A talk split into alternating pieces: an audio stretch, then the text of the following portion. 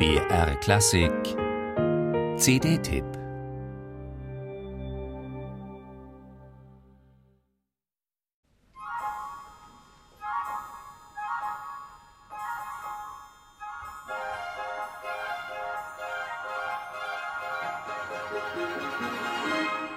Silberne Schlittenglöckchen und helles Kinderlachen erfüllen die russische Winterlandschaft.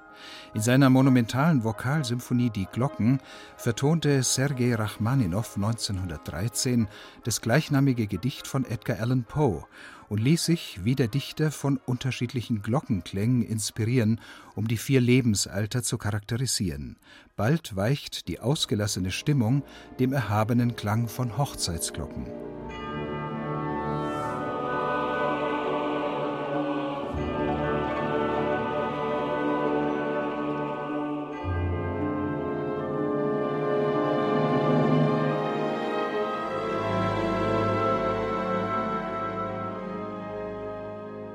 Doch das Schicksalsrad dreht sich unerbittlich weiter.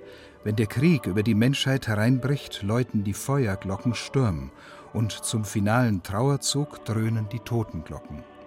Die opernhaft dramatischen Züge der Glocken liegen Maris Jansons besonders, und den Melodienreichtum Rachmaninows kosten die russischen Solisten sowie der Chor des Bayerischen Rundfunks expressiv aus.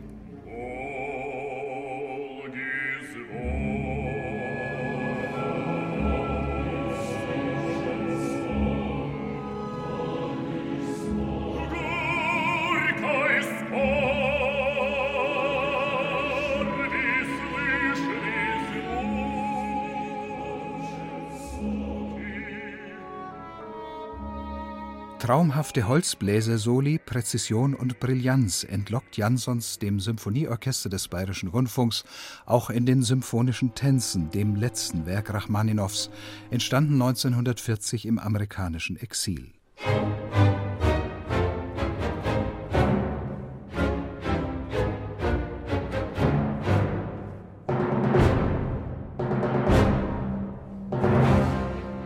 Klänge aus der neuen Welt korrespondieren bei Rachmaninow mit der Sehnsucht nach der verlorenen Heimat. Seine Klage über diesen Verlust hat er einem Saxophon anvertraut.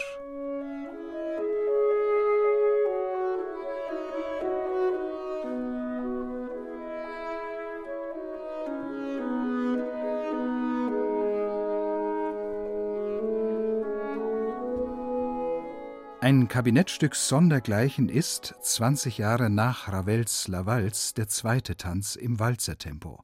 Jansons hat genau das richtige Gespür für die schwankenden Konturen, die rauschhaften Momente, das Taumeln über dem Abgrund. Raffiniert variiert er das Tempo.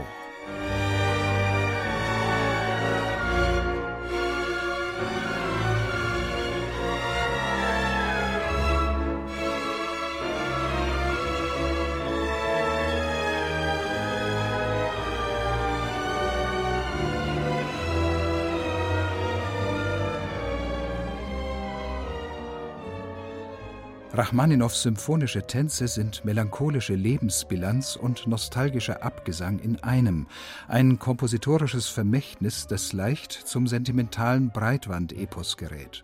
Doch Jansons hält mit rhythmischer Energie, Feinschliff und echter Empfindung dagegen, und seine Emphase trifft mitten ins Herz.